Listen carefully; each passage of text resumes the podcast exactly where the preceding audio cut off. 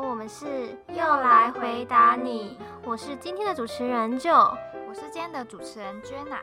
那我们今天呢，邀请星星老师来为我们回答问题。那星星老师现在是一名幼儿园的老师，那请星星老师跟我们打一下招呼。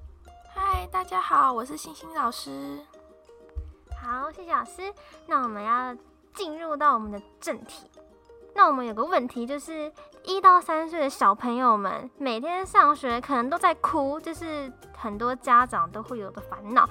每一天上学都是煎熬，大爸爸妈妈一定要知去各种安抚啊、哄骗啊，然后威逼利诱，各种方式都出来了。就是小朋友可能。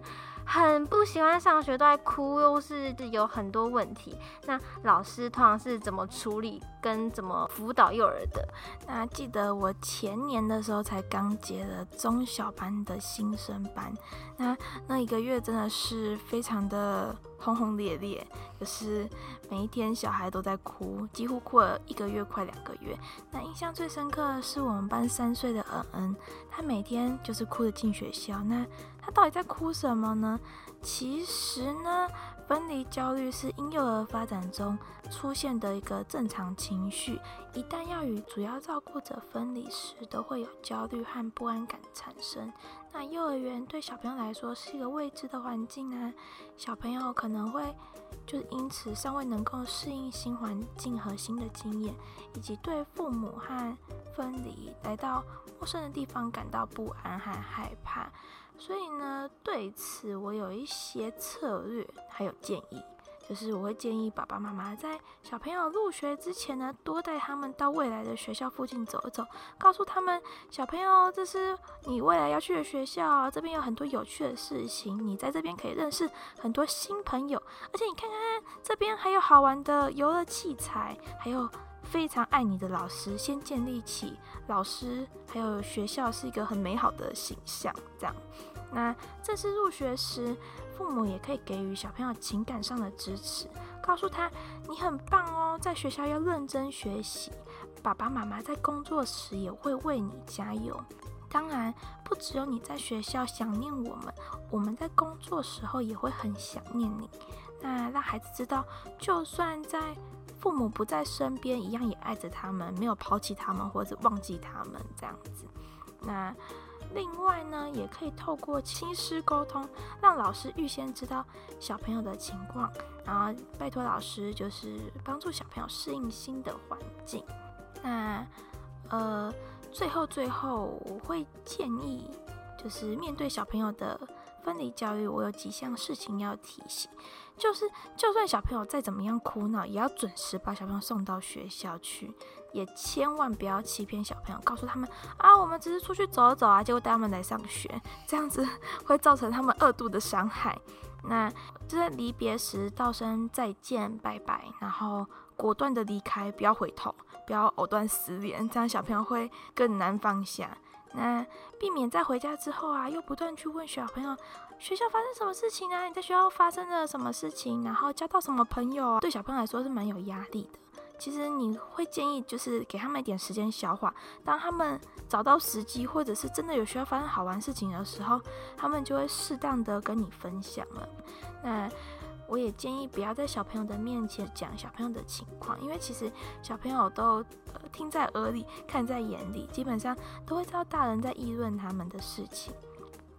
最重要的一点是，一定要准时接小朋友上下课，才不会让小朋友等太久，不然他们会很焦虑，会很更更害怕，明天就不会想要再来学校。对，我记得我小时候也会就是有分离焦虑，然后。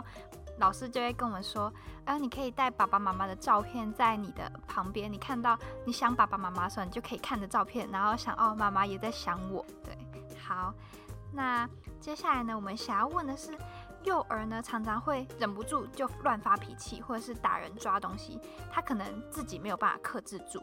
那如果说遇到这样的情况的话，老师会怎么办，或者是家长应该要怎么办？那在幼儿园啊，我最常听到小朋友的爸爸妈妈来问我说：“老师，我的小孩怎么老是去打人、发脾气、抓东西？”当你看到小朋友出现不适当行为时，那要立即的制止。当下没有处理好呢，可能他们会再次尝试或发生，而且要同时教导小朋友更适当的行为，像是。嗯，如果你在家里啊，看到小朋友要拿饼干而生气啊、摔东西啊什么的，那这时候大人应该要马上的制止他的行为，那不是马上把饼干给他，他会就学到说哦。原来我生气摔东西，我就可以得到饼干，并不是这样，而是要教导他们如何说，请帮我拿饼干，并说谢谢你帮我拿饼干，让他们知道说用口语表达自己的情感与需求。三岁以前是发育的关键时期，所以小孩其实会透过五感刺激来认识自己的环境。那面对这样子的。的情况呢，我会建议要提供一个安全的环境，避免小孩处于不安全的地方，像是旁边有易碎物品啊，或者是锐利的物品，或者是有毒的物品，都要移除，那减少意外的发生。最后，当小朋友发脾气或打人时呢，大人其实要更保持着冷静和耐心，因为毕竟我们也比小朋友多活了好几年，那我们应该用大人的智慧。来去对应小朋友不理智的情绪。那老师有提到，就是可能抓东西，小朋友会抓各种东西，然后丢，他们可能是在发展他们所需要的阶段。那我自己的经验是，我小时候很喜欢在桥上，然后吐口水，然后又或是我男朋友会小时候的时候会从窗子那边丢他的玩具下去，他觉得哇，丢下去就不见了，好酷哦。然后就是冲东西进马桶里面，哎，冲掉不见了，然后就。可能下水道就会有一点堵塞，好，就是这是我们个人的经验啊。但是长大之后当然是没有了。好，谢谢老师的分享。那我们进入下一题。其实小朋友们对于公共玩具可能会发生一些不愿意分享，占为己有。那老师遇到这个问题怎么办呢？因为会有一定会有小朋友去告状说，老师某某某他不想要分享玩具等等的。相信老师应该有。过这样子的经验，那想问一下老师，通常是怎么做的？啊，不愿意分享公共玩具这件事情，其实在我们班蛮常发生的。像昨天我才处理一个案件，是就是一三四个小孩在玩乐高，结果其中一个小孩就突然间哭了，就说，嗯，他不分享乐高给我玩，然后一群人就这样子闹哄哄的吵起来了。那其实呢？在皮亚杰呃提到前孕时期，小朋友其实算是自我中心的，那他们比较没办法去理解他人、接纳他人的意见，所以这时期小朋友其实比较不会分享，就算是玩玩具呢，也是独自游戏居多。这时候我会鼓励爸爸妈妈带着小朋友展现关心与同情的行为。当小朋友呀不愿意分享他们的公共玩具的时候呢？老师也可以在旁边，就是提出一些问题，让小朋友思考说这个玩具是谁的。那小朋友其实会说这是幼儿园的玩具。那我会跟他们说，其实幼儿园玩具大家都可以玩，但是如果是谁先拿到的话，那我们可以尊重别人的想法。我也会同时跟第一个玩具玩玩具的小朋友说，我们要有分享的行为，这游戏会更好玩。好。因为我们现在就是进园实习会遇到这种问题，就可能也是用这种方法跟小朋友说要怎么样，愿意跟大家分享游戏才会更好玩的方式。好，那接下来呢，我们想要问的是社交的发展没有发展好，不会交朋友怎么办？或者是他们不敢跟陌生人互动，不知道怎么开始跟其他小朋友对话，或者是开始跟其他人对话。那如果小朋友有这个问题的话，应该怎么办呢？还没有入学的小朋友呢，我会建议父母是多带他们去接触其他的小朋友，像是例如去亲子馆啊，或者是去公园的游戏场。那这时候其实就会有可以跟小朋友，就是其他小朋友互动，在与幼儿互动时，也积极的回馈赞美他们。像是如果小朋友很有礼貌啊，或者是呃他们主动去认识新的朋友的话，我们也可以给他一些赞美。那主要也是要提供幼儿一个安全的环境，让他们可以有自信的探索和学习。好，下一题是。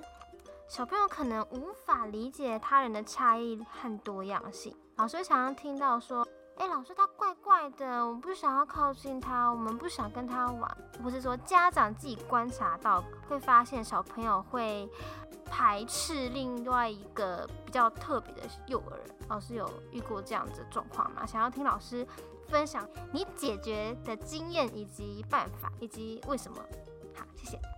呃，我前阵子是刚好也有遇到，就是我们班的小雪，她去上了芭蕾舞课，然后那时候他们就芭蕾舞课有几个少数的男小男生这样，然后那在我们的现在社会的刻板印象里面，其实很多人会认为说跳芭蕾舞只能是女生跳，跳舞也只能是女生跳，男生跳的话就像娘娘腔一样，但其实并不是这样子。不过我们的小雪其实就在芭蕾舞蹈教室大声的去笑旁边的小明说：“哈哈哈，你是男生你还跳舞。”其实当下让小明蛮受伤的。后来这件事情就是芭蕾舞老师也有特别来告诉我，然后请我跟小雪好好的沟通，告诉他们跳舞不见得是只有女生可以跳，男生其实也可以跳。那后来呢，我其实后来就把小雪带到旁边，跟她说：“你前阵子是不是有去看芭蕾舞的表演？”就是他刚好去看了一个天鹅湖的剧，她说对有，那我就说那你有没有看到上面也有一个王子在这边跳舞，跟那个公主在跳舞？他说对，那我说一个戏剧其实也会有男主角跟女主角，那跳芭蕾舞也一样，他需要一个男主角来演这一个戏剧。那其实男生是也可以，也是可以跳芭蕾舞的，并没有像你所说的一样，就是嗯只有女生可以跳芭蕾舞。然后，其实他后来就有在反省说，嗯，好像男生其实也是可以跳，因为他毕竟他以前看过的喜剧是有男生在。那其实通常小朋友会去刻意的排挤他人，其实有一部分都是他模仿大人的。我们常常在说，大人其实是小孩的一面镜子。那我们需要提供良好的典范，绝对不能带他们一起去排挤别人，还有要尊重不一样的小朋友肤色白的肤色黑的。或者是呢也要鼓励他们去学习不同的文化传统的习俗。好谢谢老师那我们这一集就到这里结束了感谢新老师的回答那我们就跟大家说再见拜拜。拜拜。拜拜。